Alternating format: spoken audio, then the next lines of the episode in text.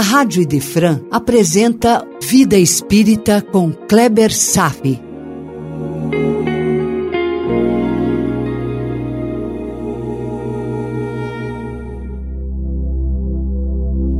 Os Mensageiros, capítulo 17 O Romance de Alfredo, parte 2.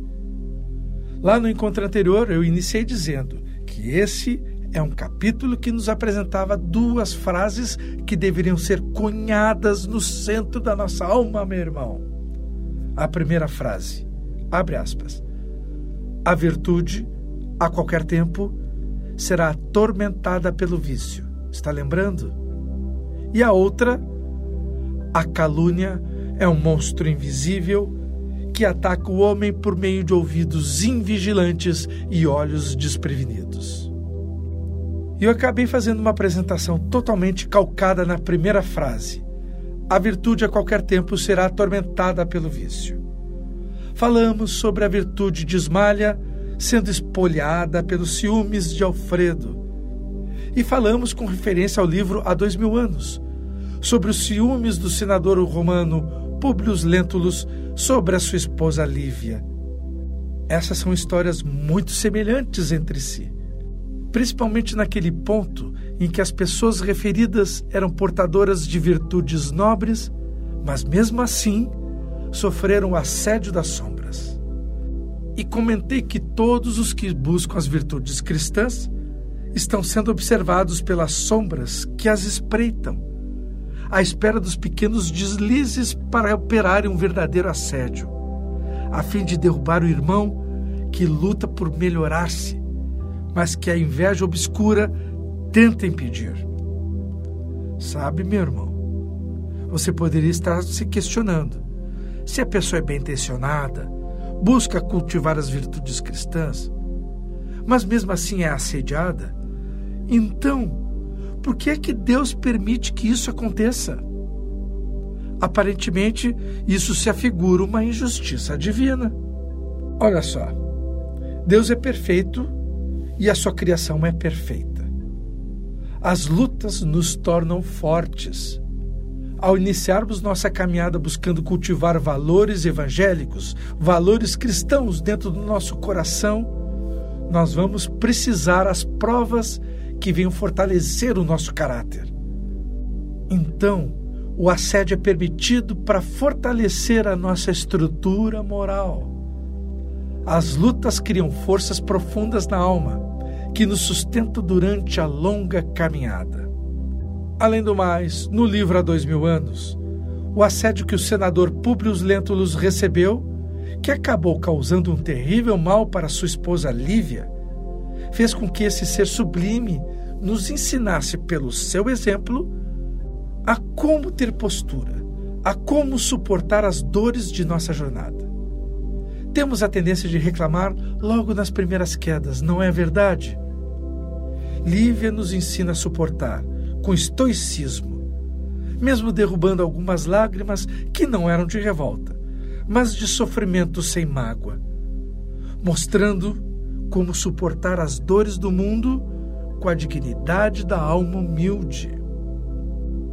E assim prosseguiu por uma penosa existência de renúncias, porém encontrando um enorme consolo quando encontrou-se diretamente com Jesus. Deus nos permite os sofrimentos para o nosso crescimento e não para a nossa revolta. A lição não aprendida nem vivida será então periodicamente renovada em novas oportunidades que a perfeição divina vai organizar com perfeição para todos nós. E os virtuosos sempre são alvo para os viciosos. Afinal, a virtude a qualquer tempo será atormentada pelo vício. Então eu acabei não comentando a segunda frase de Alfredo nesse capítulo. A calúnia é um monstro invisível que ataca o homem por meios de ouvidos invigilantes e olhos desprevenidos. Pois é. A calúnia é um movimento muito perigoso, meu irmão. Fique atento. A calúnia é, inclusive, uma ferramenta muito utilizada no ambiente político. Nós podemos acompanhar todas as calúnias todos os dias pela mídia. Mas o que tem de atrocidade nesse comportamento? É que a calúnia, uma mesa em movimento, dificilmente retorna. Causa uma devastação imensa, e mesmo quem sofra calúnia, seja portador das mais nobres qualidades morais, poderá criar sobre a sua imagem uma distorção tão grande que não impede de qualquer um olhar para essa pessoa e não pensar na imagem que a calúnia criou. Chico Xavier, por ser ele quem foi, constantemente era testado. Em uma oportunidade, dois repórteres tentaram desmascarar esse espírito de amor. É uma história bem conhecida até. Conta-se que o repórter Davi Nasser e o fotógrafo Jean Mazon, da revista O Cruzeiro, foram até a cidade de Pedro Leopoldo para fazer uma entrevista para enganar o Chico. A intenção do repórter e do fotógrafo era desmascarar os poderes do médium. Davi e Jean viajaram então até Pedro Leopoldo, disfarçados como se fossem de uma equipe de reportagem americana. Ora, veja isso. O contato de Chico Xavier passou o recado e disse para o Chico que haviam dois repórteres americanos ali para falar com ele. Você encontra esse episódio lá no filme Chico Xavier. É muito interessante essa história. Então, Chico, que era um homem solícito, ficou à espera deles. Nenhum momento não houve nenhuma conversa direta, tudo era interpretado pelo piloto que também entrou na jogada. Tudo foi observado pela equipe durante aquele dia. Sem que Chico desconfiasse, tiraram muitas fotos. A ideia da equipe era desmoralizar o grande médium. Esses são os olhos ocultos na espreita. Os repórteres foram embora no dia seguinte para evitar que alguém descobrisse tudo e a farsa fosse exposta. Afinal, Chico Xavier era famoso na cidade e, com certeza, os moradores se revoltariam com os repórteres. Antes de saírem, Chico os chamou e deu de presente para cada um deles um exemplar autografado do Parnaso de Túmulo. Então os repórteres pegaram os livros, os colocaram nas malas e deixaram dentro do avião sem ter lido a dedicatória. Davi Nasser, Jean Mazon e o piloto voltaram comemorando. Imagina a notícia: Chico Xavier é uma farsa.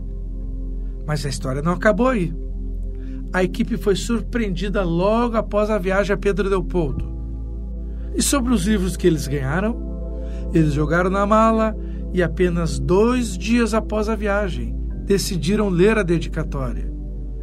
Chico Xavier escreveu o nome verdadeiro de cada um deles, o que não poderia ter acontecido, pois eles não mencionaram seus nomes verdadeiros.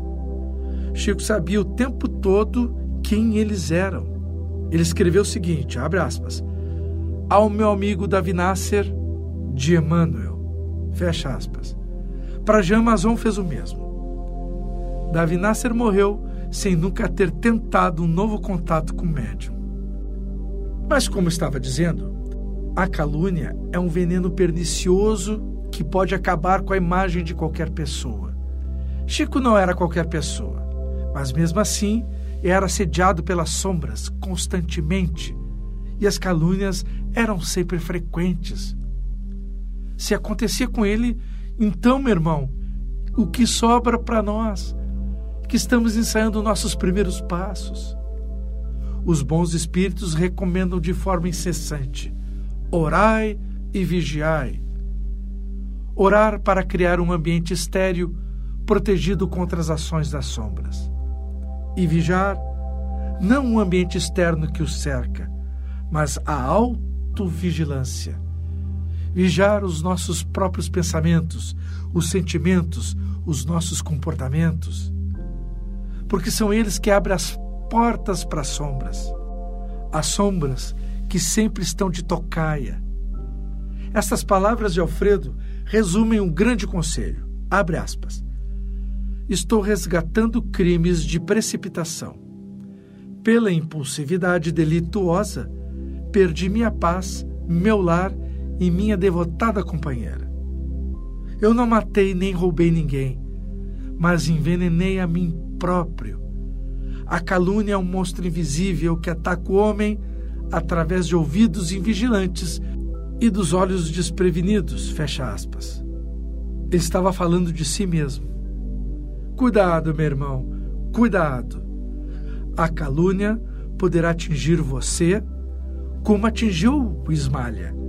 E também a calúnia poderá chegar até você como chegou aos ouvidos e aos olhos despreparados de Alfredo, causando uma desarmonia total em seu ser, deslocando ele de seu eixo para longe, para fora do equilíbrio. E há mais um detalhe: existe uma terceira possibilidade. A calúnia poderá partir de você. Existe um comportamento muito frequente entre nós encarnados, quase uma pandemia emocional. Ainda e, infelizmente, prezamos muito a maledicência. É quase cultural. Eu lembro de já ter comentado algum dos nossos encontros anteriores, mas vale a pena repetir. Maledicência é uma grave doença da alma Maledicência é uma patologia altamente disseminada na nossa sociedade. É quase socialmente considerada como um comportamento normal e esperado. É incrível que, se você foge dos encontros das pessoas que estão falando de outra pessoa, a possibilidade é muito grande que você possa ser objeto das perversões e críticas dessas pessoas. Justamente porque quer evitar ser um maledicente. Isso é incrível. Não é notável a inversão completa dos valores morais da nossa sociedade? Você é caluniado justamente porque quer evitar caluniar. É uma daquelas distorções morais permitidas em nossa sociedade e que ajuda a perpetuar a condição inferior dos homens. Dignidade, integridade, honra, não são termos comuns a nós, infelizmente. E Jesus? Você já chegou numa roda de pessoas que estão falando, rindo, vibrando, cujo tema seja Jesus? Difícil, não é verdade? Pareceu até estranho dizer isso? Pois é. Nossos valores atuais ainda indicam que o que importa para o homem realmente não importa. Só que o que não importa para o homem, isso sim tem total importância. Entendeu o trocadilho? Jesus, Deus, é o que realmente importa. Mas nós não damos a real importância. Nós nos importamos com materialismo que não tenha nada a ver com Deus e Jesus. O materialismo e o mundo do aqui e agora é o que realmente importa. Orai e vigiai, meu irmão. Se afaste da maledicência. Fazendo isso, você já estará dando um enorme passo. Por hoje era isso. Desejo paz a todos e até breve. A Rádio Idefran apresentou Vida Espírita com Kleber Safi.